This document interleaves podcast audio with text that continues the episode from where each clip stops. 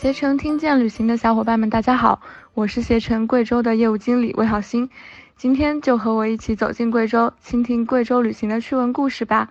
今天我将从四个方面带大家一起走进贵州：一是贵州的基本旅游概况；二是第一次去贵州应该去哪些精华景点。三是玩贵州几大精华景点，最值得感受的精华部分有哪些？四是我们怎样带领大家深度游玩贵州？那么现在我先来介绍一下贵州的基本旅游概况。贵州省简称黔或贵，省会贵阳，地处中国西南腹地，与重庆、四川、湖南、云南、广西这些旅游大省接壤，是西南交通枢纽，也是世界知名的山地旅游目的地和山地旅游大省。更是国家生态文明试验区和内陆开放型经济试验区。贵州省下辖六个地级市，分别是贵阳、遵义、毕节、安顺、六盘水和铜仁，还有三个自治州，它们分别是黔西南布依族苗族自治州、黔东南苗族侗族自治州、